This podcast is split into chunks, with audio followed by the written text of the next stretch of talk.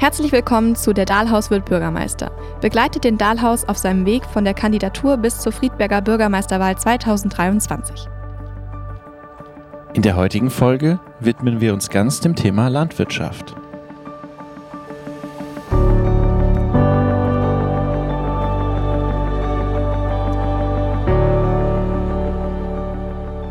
Hey Hirtel, Grüß dich, Moritz. du hast deinen nächsten Osttermin. Ja, der Dahlhaus stellt sich vor. Ich war jetzt in den Stadtteilen Dorheim, Ossenheim, Bruchenbrücken und Bauernheim. Und mein nächster Termin ist in Ockstadt am Donnerstag, den 15. Juni um 19.30 Uhr im Bürgerhaus Ockstadt. Seid dabei, kommt vorbei, liebe Ockstädterinnen. Und heute Abend kann man dich auch schon treffen. Heute Freitag um 19 Uhr ist die Vernissage im Kunstverein. Und wo ist das, Moritz? Im Wetterau-Museum. Haagstraße 16. Ausstellungseröffnung des Kunstvereins Friedberg. Kommt vorbei. Ich bin gespannt, was uns dort erwartet.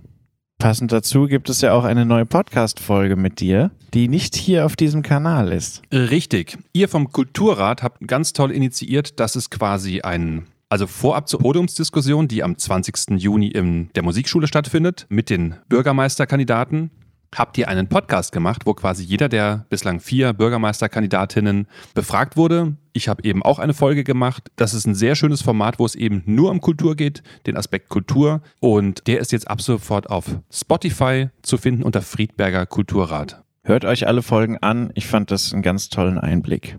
Und am 20. Juni 19 Uhr großer Saal Musikschule. Seid dabei beim Kulturgespräch.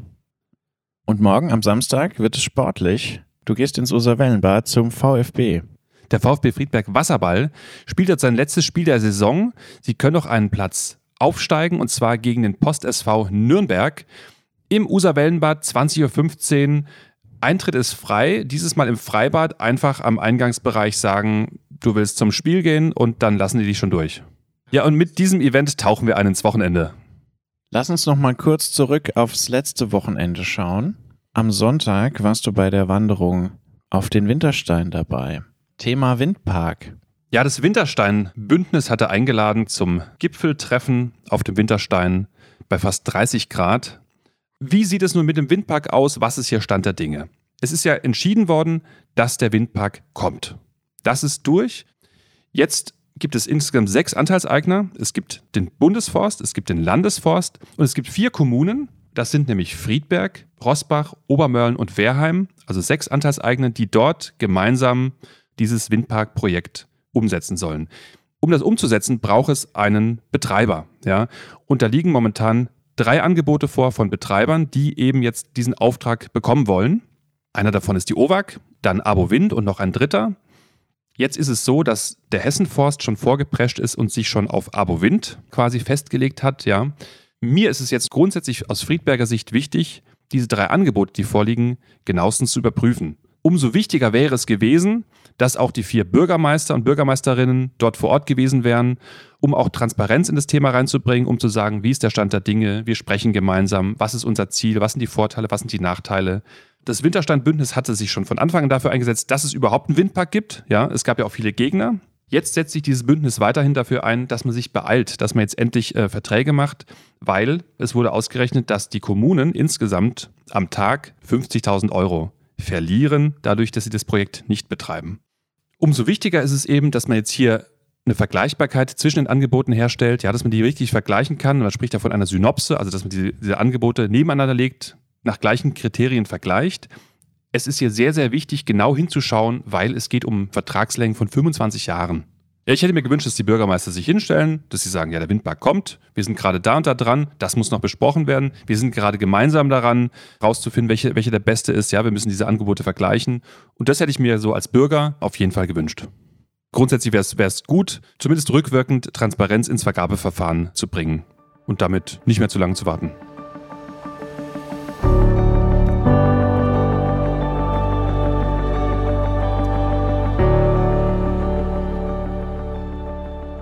Friedberg liegt mitten in der Wetterau. Die Wetterau ist sehr landwirtschaftlich geprägt.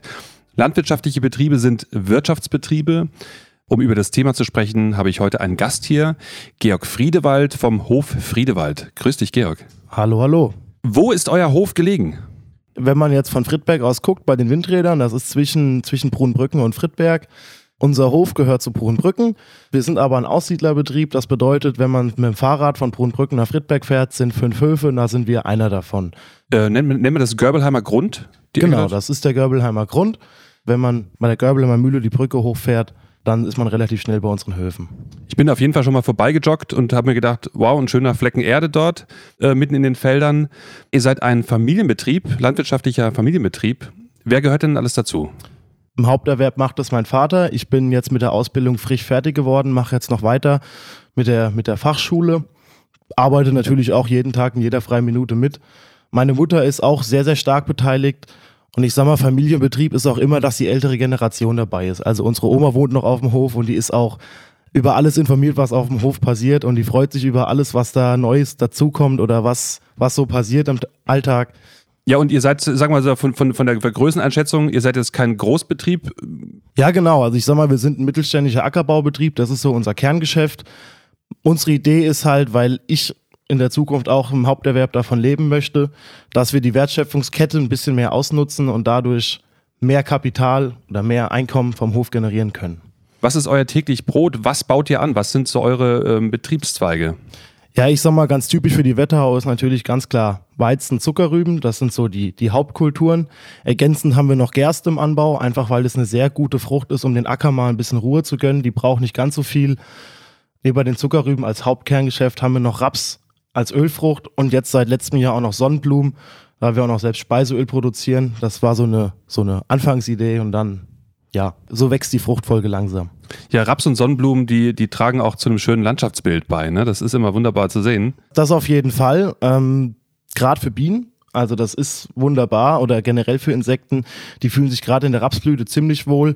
Mit Sonnenblumen ist es ja, das ist richtig, die sehen schön aus, aber das ist momentan in der Wetter auch noch ein bisschen schwierig. Wir hatten jetzt dieses Jahr wieder schlimme Probleme mit Hasenfraß, aber das oh. muss sich alles noch ein bisschen.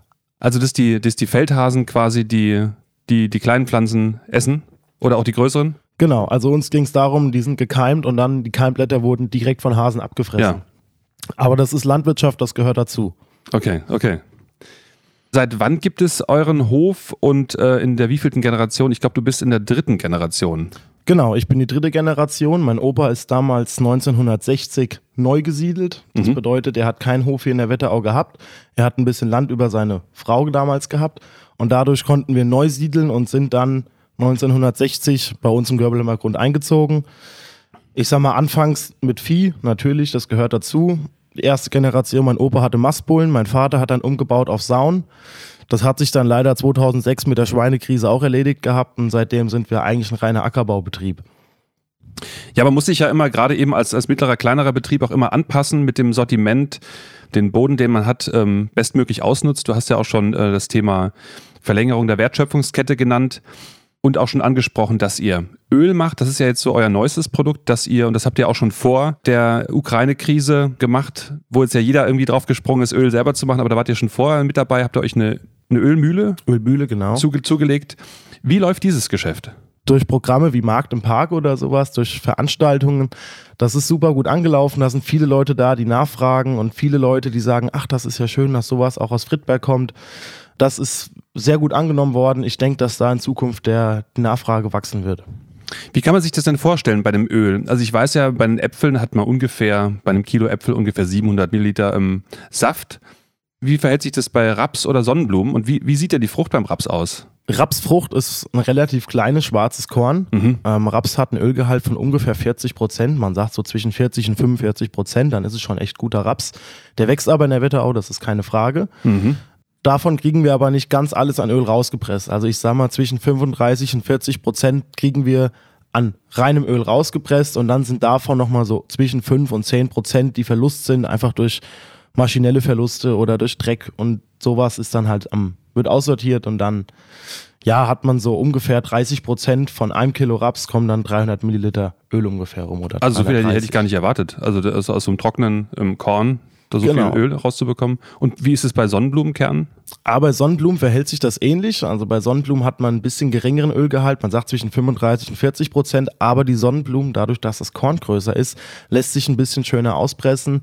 Man hat mehr Öl, aber man hat viel schmutzigeres Öl. Also Sonnenblumen, da habe ich mich auch erschrocken wie viel Dreck dann doch eigentlich da noch mit rauskommt, wie genau man da noch filtern muss, dass es wirklich schönes, klares Öl wird. Okay, und beim Filtern ist dann ein gewisser Materialverlust dann. Genau, ja. das ist einfach maschinell, das ist in jeder Branche so, das gehört dazu. Nee, aber das ist schön, so hochwertige regionale Produkte hier zu haben. Und ich weiß ja einfach, ich habe ja selber auch damit zu tun gehabt, regionale Endprodukte sind gefragt. Was sind denn eure Vermarktungswege grundsätzlich für eure Produkte? Was hast du da für Wege? Zum einen andere Hofläden. Das ist einfach, weil wir sind momentan nicht in der Lage, noch einen Hofladen aufzumachen. Und dafür haben wir erstens zu wenig Produkte und zweitens zu wenig Personal. Ist auch ganz gut angelaufen soweit. Dann einmal, wie gesagt, über Veranstaltungen wie Markt und Park und so Events gibt es ja auch in anderen Kommunen noch, wo wir dann auch schon waren mit regionalen Produkten. Mhm. Und wir haben zu Hause noch eine, einen Selbstbedienerschrank, da steht auch Öl drin. Das ist jetzt auch durch, durch den Markt im Park extrem gut angelaufen, weil viele Friedberger gerne mit dem Fahrrad bei uns vorbeifahren und dadurch halt einfach das Öl mitnehmen. Das mhm. ist alles auf Vertrauensbasis, man wirft selbst sein Geld rein, man nimmt seine Flasche Öl mit. Und, und funktioniert passt. das auch? Ja, ich sag mal, mal so, mal so, aber im Endeffekt stimmt's eigentlich immer. Die ja, Leute, die was mitnehmen, ohne was zu bezahlen, dafür sind die anderen, die dann lieber mal einen Euro mehr reinlegen. Ja, sehr gut, sehr gut. Wie sieht es mit Fleisch und Milch aus? Ja, wir haben noch sechs Highlander. Das sind die, die kleinen, zotteligen Kühe mit den langen Hörnern. Die haben wir, weil sie eine sehr extensive Rasse sind. Wir bewirtschaften damit zwei, drei Baumstücke. Äh, die grasen hier ab ich sag mal, die Idee ist, dass wir dann in Zukunft auch noch selbst Fleisch produzieren. Da ist unsere Herde halt momentan auch ein bisschen klein für, um das dauerhaft im Sortiment zu haben. Und Milch ist bei uns halt momentan nicht wirtschaftlich. Dafür mhm. haben wir keine, keine ausreichende Fläche und auch keine ausreichende Arbeitskraft. Wie groß kann man so eine Highlander-Herde machen? Das kommt ganz darauf an, wie viel Futter man zur Verfügung hat. Ja. Also das kann man jetzt pauschal nicht sagen. Es gibt, wenn man nicht jetzt Schottland anguckt, da sind die Herden 200, 300 Kühe groß. Und ich würde jetzt mal schätzen, hier so in der Umgebung sind wir so bei na, vielleicht 10, 15 Tieren pro Herde im Schnitt. Okay, das, das würde erstmal reichen für den Bereich. Das würde für mich erstmal reichen, ja. Es macht ja dann auch doch alles Arbeit und mhm. ich habe gesagt, mit Kraftfutter, da kann man sich schnell mal verzetteln, dass man da zu viel gibt und dann kriegen sie Krankheiten oder irgendwelche Beschwerden und das ist mir persönlich nichts gewesen, gerade am Anfang. Meine Familie hat sich da relativ neu an das Thema rangetastet. Ja, also haben wir gesagt, wir machen das erstmal einfach. Wir füttern denen nur Gras mhm. auf der Weide und wir füttern denen nur Heu, weil da kann man wenig falsch machen. Da können sie so viel fressen, wie sie wollen und dann nehmen sie vielleicht ein bisschen langsamer zu, was natürlich auch besser für die Fleischqualität ist. Und da habt ihr das Heu von, einem eigenen, von den eigenen Flächen? Genau. Ja. Wir machen das Heu von unserem eigenen Grünland. Ähm, ich sag mal, in guten Jahren kriegen wir da zwei Heuschnitte runter. Mhm. Letztes Jahr bei der Trockenheit war es leider nur einer. Das haben wir dann auch im Winter gemerkt. Da waren wir froh, dass wir noch einen kleinen Vorrat hatten. Und ich sage mal, wir sind jetzt froh, dass wir dieses Jahr wieder einen relativ guten ersten Schnitt gemacht haben oder noch am Machen sind. Ja.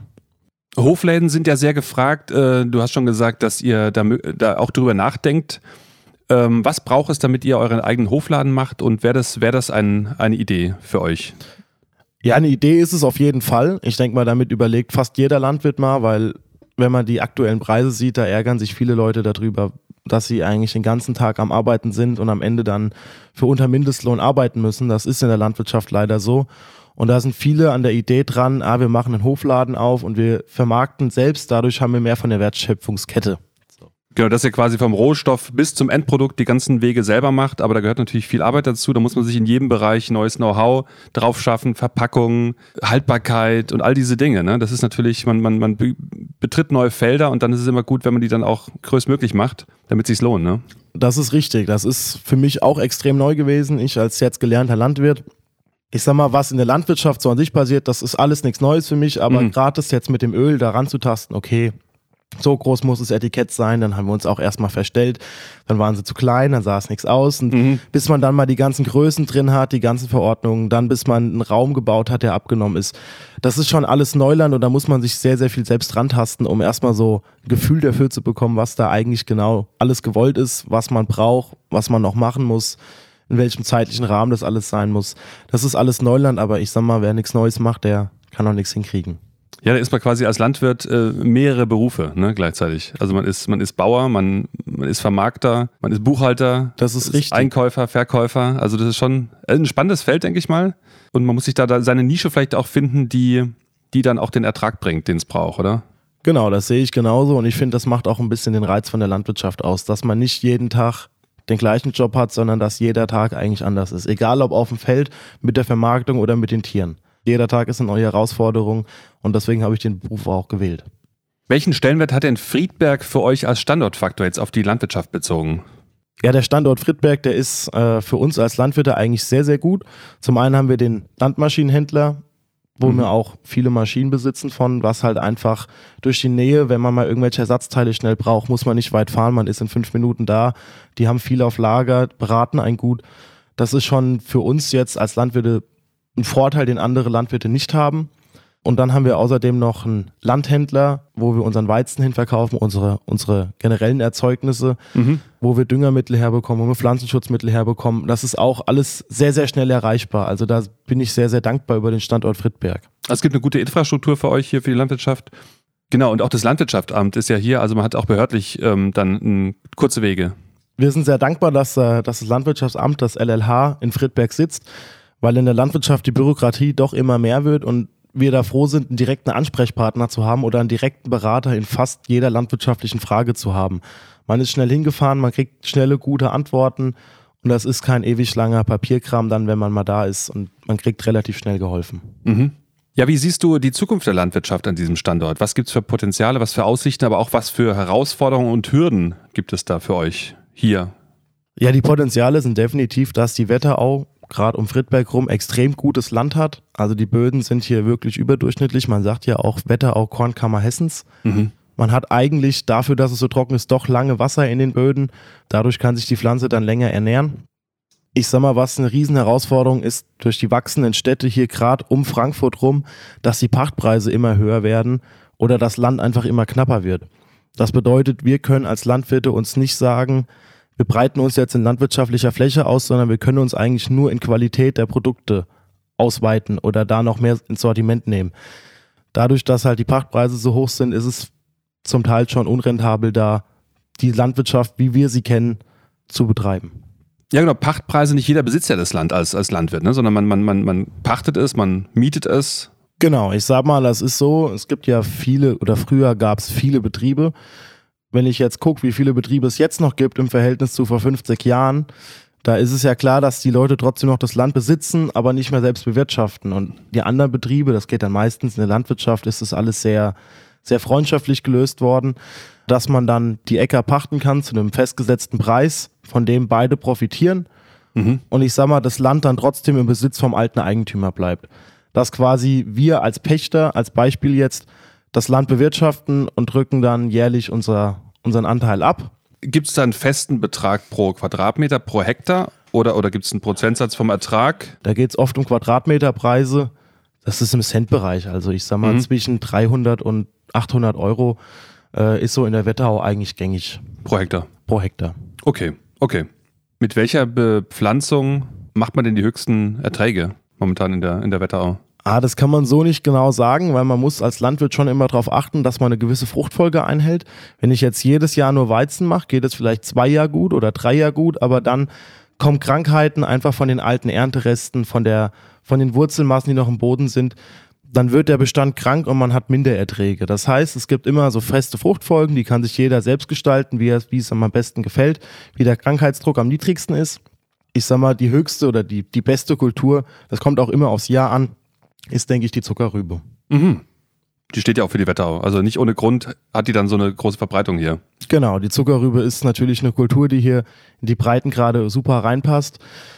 Ich finde es nur schade, die Zuckerrübe bindet so viel CO2, was mhm. gut fürs Klima ist, und dann wird die Rübe trotzdem so weit gefahren, weil hier in der Umgebung keine Zuckerfabrik mehr ist. Das ist so, das sehe ich auch mit dem lachenden und mit dem weinenden Auge bei wird der mittlerweile Wird mittlerweile in die Pfalz gefahren, ne? Genau. Ich, Südzucker. Genau. Was wäre denn so, so, eine, so, eine, so eine klassische Fruchtfolge, wenn man jetzt die Zuckerrübe betrachtet und was müsste danach kommen?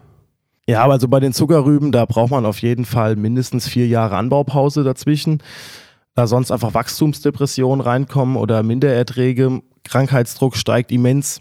Deswegen ist eigentlich meistens nach der Zuckerrübe ein Weizen gesetzt. Was wir jetzt zum Beispiel machen, wir flügen nach der, Wind nach der Zuckerrübe, weil es uns im Winter einfach oder im, im Spätherbst zu nass wird zum Sehen. Da sind wir mit dem Ergebnis nicht so ganz zufrieden. Wir flügen den Acker auf Winterfursche, das ist auch laut Düngeverordnung alles so erlaubt. Zum Glück wieder, das ist ja auch ein Riesenthema. Was darf man, was darf man nicht als Landwirt? Mhm. Und wollen nächstes Jahr Sonnenblumen auf die Zuckerrübenflächen sehen. Einfach um dann nochmal eine Sommerung reinzubringen, weil die Sonnenblume und die Zuckerrübe zum Beispiel, die verträgt sich gar nicht so gut miteinander. Dadurch, dass dann doch durchs Ernten der Sonnenblumen immer ein paar Körner noch hinten rausfallen. Ansonsten der Weizen, den kann man eigentlich nach allem setzen, meistens nach Zuckerrübe, nach Sonnenblumen, nach Mais. Und ich sag mal, was die meisten hier in der Wetterau machen, ist noch eine Gesundungsfrucht. Sagt man Roggen oder Gerste. Gerste jetzt nicht ganz so extrem wie der Roggen. Aber das ist einfach eine Kultur, die schont den Acker mal ein bisschen. Die zieht nicht ganz so viel Nährstoffe raus, die liefert trotzdem gute, stabile Erträge, bringt zwar nicht die Marktleistung, aber dadurch, dass man dem Acker ja mal ein Jahr ein bisschen Ruhe gönnt, mhm. da wachsen die anderen Kulturen dann daher auch besser und schneller. Ja, der Acker ist einfach ein Organismus, ne, den man auch pflegen muss. Was extrem wichtig ist, sind Mikroorganismen im Boden. Da gibt es dann zigtausende, die wirklich dafür da sind, Pflanzenreste zu verarbeiten, gewisse Nährstoffe zu mineralisieren, dass die Pflanze sich davon ernähren kann. Und das ist auch das, was die Landwirtschaft in Zukunft immer mehr hat, dass man diese Mikroorganismen erhält und fördert. Durch Humusaufbau zum Beispiel. Mhm. Wenn ich einen Stallmist habe und fahre den auf dem Acker, da freut sich jede, jede Mikroorganisme, weil bessere Nährstoffe können die Mikroorganismen nicht haben, wovon wir ja dann natürlich auch profitieren. Wenn der Mist umgesetzt wird und es entsteht Stickstoff, Phosphor, nimmt die Pflanze den Stickstoff und den Phosphor wieder auf, wächst dadurch besser. Wichtig ist halt in Kreisläufen zu denken in der Landwirtschaft. Das ist nicht nur, ich fahre mit der, mit der Sämaschine raus und mhm. mit dem Mähdrescher, sondern auch, was braucht mein Acker, zu welchem Zeitpunkt, wie kriege ich das bestmöglich versorgt. Okay, und wenn man, wenn man quasi den Mist quasi aufs, aufs Feld fahren muss, braucht man dafür erstmal Vieh und dann versteht man auch den Mix, der dann auf so einem Hof, ähm, dass der ein Teil von einem Kreislauf ist. Genau, das ist, ich sag mal, wir haben momentan noch die Möglichkeit, Kunstdünger zu kaufen. Aber durch, ich sag mal, den Ukraine-Krieg oder durch die Corona-Krise sind da die Preise so explodiert, mhm. dass es fast unrentabel war, mineralisch zu streuen. Und da ist halt die Frage, wie kriegt man das trotzdem hin? Und dann orientiert man sich eigentlich relativ viel an der alten Schule. Wie haben es denn unsere Eltern, unsere mhm. Großeltern gemacht? Weil ganz schlecht haben die es ja nie gemacht. Mhm. Es ist nur immer was anderes gekommen, was dann billiger war. Und jetzt, also ich persönlich denke, dass wir uns ein bisschen mehr an der älteren Generation orientieren müssen, weil da sind schon viele Punkte, die richtig gemacht wurden wie es schon mal funktioniert hat, auf das man sich dann zurückbesinnen kann. Genau, also es wird nie wieder so werden wie früher, das ist ja. klar. Es wird auch nie wieder so kleinbäuerliche Strukturen geben. Aber wir müssen da, denke ich, die zentrale Mitte finden und müssen gucken, dass das wirklich irgendwie alles wieder zusammenpasst. Dass der Landwirt, der seine, seine Kühe hält, auch seinen eigenen Mist auf seinen eigenen Äckern entsorgen darf, um sein eigenes Futter anzubauen. Mhm. Ja, eine große Herausforderung auch für euch Landwirte ist mit Sicherheit der Klimawandel. Ja, wir haben Trockenzeiten, dann haben wir starke Regenzeiten. Ähm, in der Trockenzeit bräuchte man Wasser, in der Regenzeit hat man zu viel davon. Wie geht ihr damit um? Ja, das ist natürlich eine Riesenherausforderung und da sind jetzt auch viele Betriebe, wie unter anderem auch, natürlich probieren, was kann man ändern? Kann man vielleicht dadurch ein anderes Bearbeitungsprogramm, wenn man zum Beispiel den Flugmarkt weglässt und fährt nur mal mit Grubber, dass das Wasser besser in den Boden rein kann wie man das, wie man das lösen kann, dass es besser funktioniert, aber im übertriebenen Sinne das Problem wird so da sein oder so dann, egal was man macht. Und da müssen wir uns in Zukunft wirklich Gedanken machen über komplett neue Konzepte. Zum Beispiel, dass ein Acker immer begrünt ist. Mhm. Dass immer irgendeine Kultur draufsteht, es wird die neue reingesät, dann wird die alte erst geerntet. Um Wasser zu binden. Um Wasser zu binden, um den Boden dauerhaft in Beschattung zu lassen, einfach um Verdunstung nochmal zu sparen. Also da wird sich in Zukunft ein großer Wandel geben. Ich sage, die Landwirtschaft, wie wir sie kennen, die wird es in 20, 25 Jahren so nicht mehr geben. Die wird komplett anders sein. Ja, man spricht ja auch im Städtebau von, von blauer und grüner Infrastruktur. Das ist auch ein Thema bei euch, ja? Genau, also ich sag mal, Wasserverdunstung ist ein Riesenthema. Wenn jetzt nach der Ernte die Äcker wieder brach liegen, bis zur nächsten Aussaat und die Sonne drauf scheint, dann hat so ein Boden schnell mal 45, 50 Grad mhm. und dadurch verdunstet halt das Wasser wie, wie nix. Dieses Jahr war es wieder was ganz anderes. Da mhm. war es zu nass im Frühjahr. Da sind wir gar nicht auf die Äcker draufgekommen, konnten die Zuckerrüben nicht pünktlich aussehen. Dadurch sind sie jetzt noch ein bisschen klein. Jetzt kommt die Sonne. Das ist in der Landwirtschaft alles relativ. Und dann haben wir auch einen relativ starken Wind, ne, mittlerweile. Genau, das ist dieses Jahr extrem gewesen. Das hatte ich, ist mir noch nie so aufgefallen. Mhm. Ähm, es ist auch für mich als Landwirt jetzt unglaublich schwierig gewesen, dieses Jahr mal die perfekten Zeitfenster für Pflanzenschutz zu finden, weil es einfach nie von der Witterung gepasst hat. Mal war die Sonne zu stark, mal war es mhm. zu nass, mal war der Wind zu stark. Das ist schon eine riesen Herausforderung dieses Jahr gewesen, aber das macht auch irgendwo den Reiz ein bisschen aus. Wenn man immer alles nach Lehrbuch machen würde, dann wird es irgendwann keinen Spaß mehr machen. Also man muss die Herausforderungen mögen als Landwirt, höre ich daraus. Das auf jeden Fall. Zumindest muss der Landwirt und das Wetter müssen gut befreundet sein. Inwieweit ist das quasi auf Erfahrung basierend, dass man mit dem Wetter gut umgehen kann, das voraussehen, oder inwieweit muss man sich da auf technische also Geräte mal, besinnen? Ja, es gibt natürlich den, den Wetterbericht, wo man so im Groben drauf gucken kann. Dann gibt es Wetterstationen, die einfach sagen, okay, wir haben jetzt eine relativ hohe Luftfeuchtigkeit und dann hat man als Landwirt ein Auge dafür, okay, wir haben jetzt 70 Prozent Luftfeuchtigkeit. Es könnte vielleicht nachher nochmal regnen und danach kann man sich dann schon richten. Das ist aber auch viel mit Erfahrungswerten. Natürlich, das Wetter kann keiner voraussehen. Kein Wetterbericht, kein einzigster Mensch. Das ist nicht möglich. Mhm. Und deswegen ist es halt, da muss man einfach mit rechnen können. Also das gehört dazu. Das macht auch so ein bisschen den Reiz aus. Komplett abhängig zu sein vom Wetter. Mhm. Denkt ihr dann auch über ganz andere Bepflanzungen nach, jetzt im Hin hinsichtlich des Klimawandels? Wenn es hier wärmer wird, wachsen dann irgendwann äh, Limetten hier und, und Kokosnüsse? Ja, das kann man halt leider im Vorhinein nie so gut sagen. Also wir haben jetzt aus, aus Spaß eine Freud mal einen Olivenbaum gepflanzt. Mhm. Äh, einfach mal um es auszuprobieren was soll denn passieren? Wenn er in 20 Jahren eingegangen ist, dann ist es halt so. Aber da haben wir eigentlich nichts zu verlieren. Das ist jetzt eher mal aus Spaß. Aber da denkt man dann schon mal drüber nach. Also nicht ohne Grund hat man das mal ausprobiert, ne? Probiert wird viel. Was funktioniert, ist die andere Sache. Also mhm. ich sag mal, ich bin auch eigentlich ein sehr experimentierfreudiger Mensch. Wenn von meinen Ideen 10% gut ist, dann äh, müsste es eigentlich lang im besten Fall. Gerade durch diese durch die Wärmeperioden ist natürlich für viele Kulturen auch ein Fenster aufgegangen, gerade für den Leguminosenbereich, der ein Riesenthema ist. Leguminosen, das ist eine Eiweißpflanze, zum Beispiel eine Erbse, eine Bohne. Mhm. Äh, die bindet Luftstickstoff. Die Luft besteht ja zu paar 70 Prozent aus Stickstoff. Mhm. Die Pflanze bildet durch Knöllchenbakterien Stickstoff im Boden. Das ist Stickstoff, den wir dann nicht mehr zukaufen müssen oder nicht durch Mist auf den Acker bringen müssen. Außerdem ist die Leguminose ein sehr, sehr gutes Futter also in jedem Bereich der Tierhaltung. Und da waren jetzt lange Zeit die Probleme, dass es dann einfach in der Erntezeit, die wird Ende August, Anfang September im Regelfall geerntet, dass es da oft zu nass war. Mhm. Aber dadurch, dass es trockener wird, wird dieses Fenster mit Leguminosen immer realistischer. Wenn es gut funktionieren sollte, wird dann nochmal ein großer Bereich in der Landwirtschaft offen, womit wir Landwirte doch gut noch was verdienen können am Hektar und Kosten gut einsparen können, weil weniger Pflanzenschutz notwendig ist, weil weniger Düngermittel notwendig ist. Ist die Umstellung auf Biolandwirtschaft für euch ein Thema? Ja, also Biolandwirtschaft ist ein sehr, sehr großer landwirtschaftlicher Reiz, einfach weil man diese Ketten viel besser hinkriegt, diese, diese Kreisläufe mit seinen eigenen Düngermitteln, mit seinen eigenen Futtermitteln, das ist schon wichtig. Das Problem ist nur, es gibt einmal das, das, was der Markt will und was der Markt braucht. Der Markt will oder der Staat will 30 Prozent Biolandwirtschaft in Hessen. Es werden nicht mehr als 11 Prozent dieser Produkte gekauft. Das bedeutet, warum soll ich den Preis verramschen für die anderen Landwirte, den so das Geschäft kaputt machen, um selbst zu sagen, ich bin jetzt auch Bio, ich bin da dabei. Mhm. Das ist immer so die Frage zwischen marktgerechten Anbau. Wenn in den nächsten Jahren der, die Bio-Nachfrage wieder steigt, kann ich mir den Umstieg auf Bio natürlich auch vorstellen. Aber so nach aktueller Marktlage sieht es halt so aus, dass wir noch konventionell bleiben.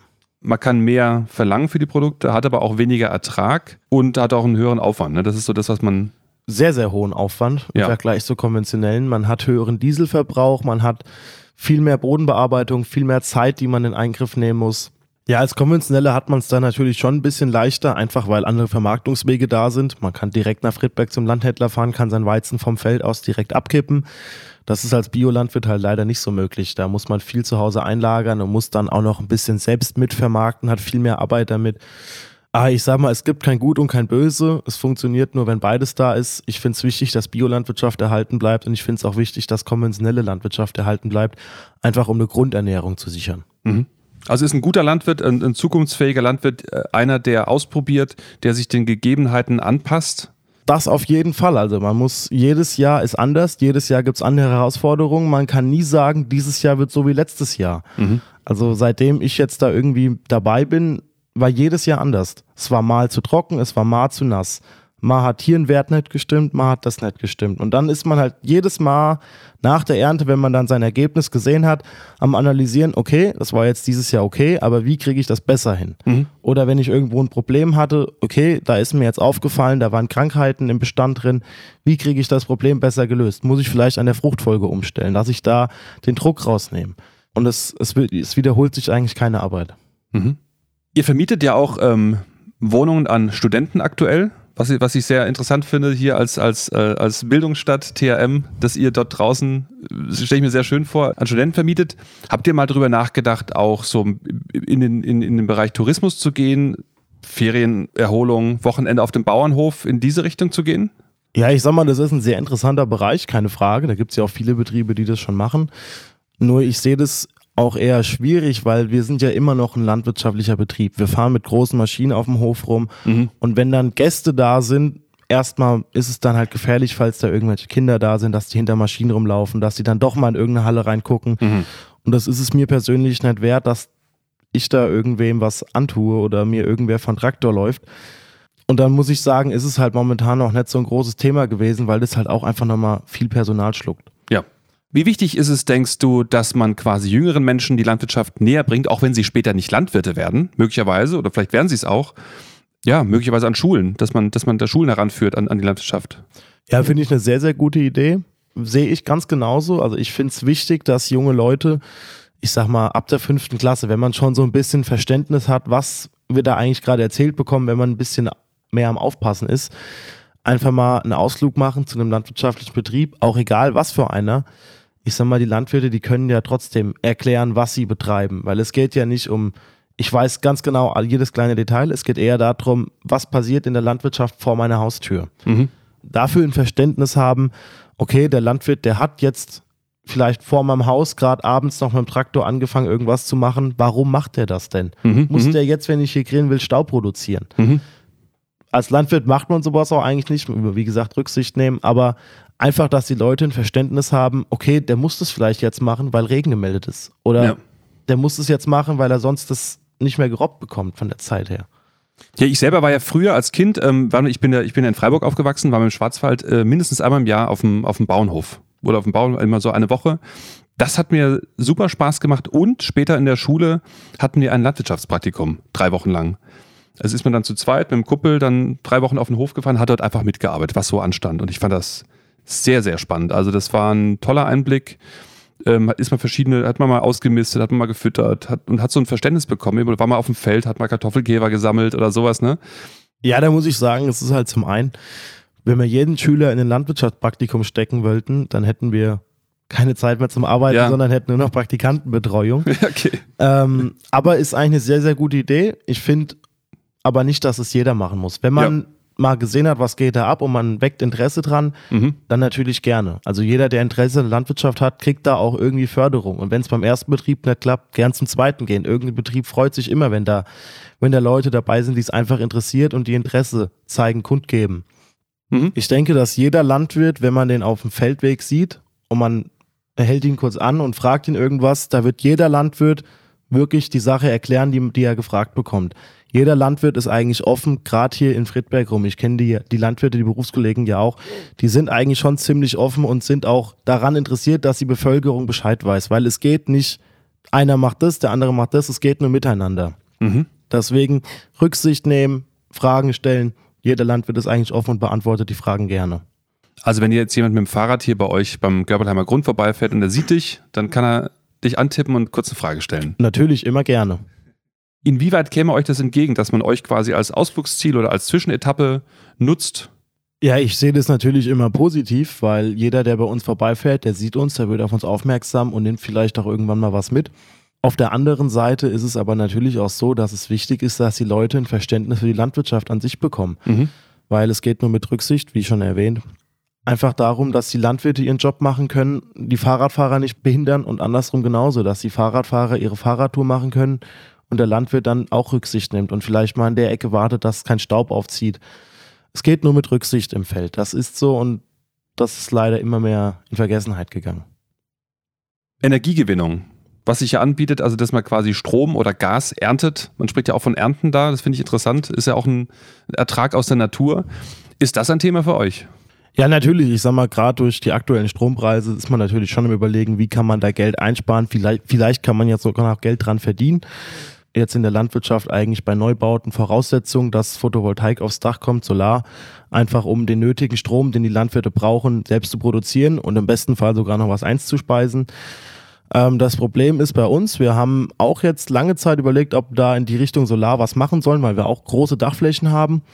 Das Problem ist nur, der Preis ist aktuell noch nicht so, dass man damit wirklich Geld erwirtschaften kann. Für einen mhm. Eigenbedarf in kleinen Mengen okay, aber wenn man wirklich einen höheren Stromverbrauch hat, ist es halt schon so, dass man da momentan noch billiger ist, wenn man den Strom einkauft. Aber ich sag mal, in Zukunft ist es, denke ich, immer mehr und ich denke auch, dass in Zukunft Biogasanlagen immer mehr kommen.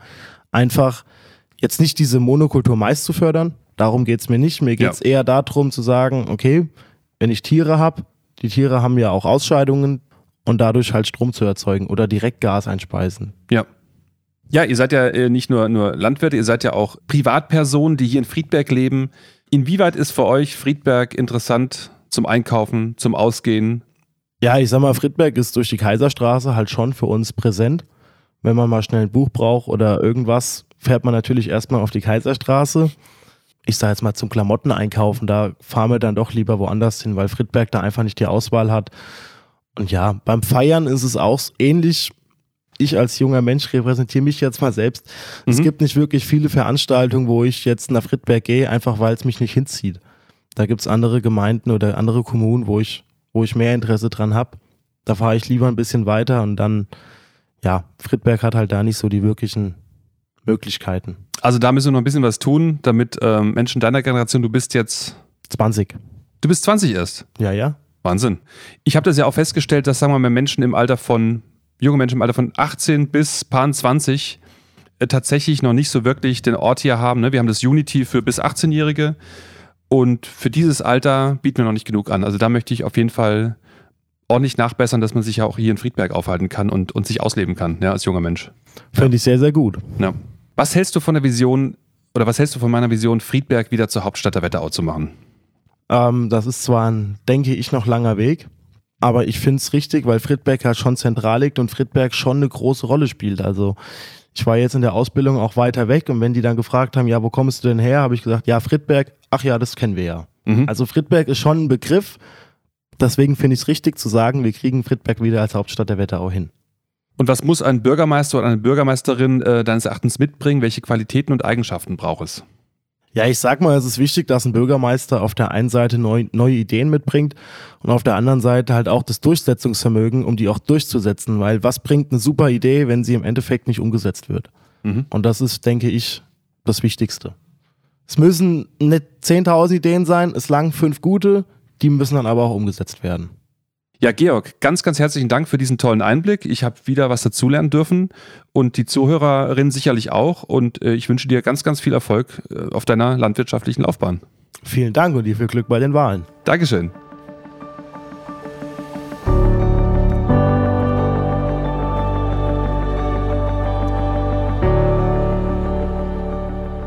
Unterstützt den Dahlhaus und helft mit, Friedberg wieder zur Hauptstadt der Wetterau zu machen. Dieser Podcast wurde produziert im Breadmaker Tonstudio von Moritz Hermann. Inhaltlich verantwortlich ist Ketil Dahlhaus.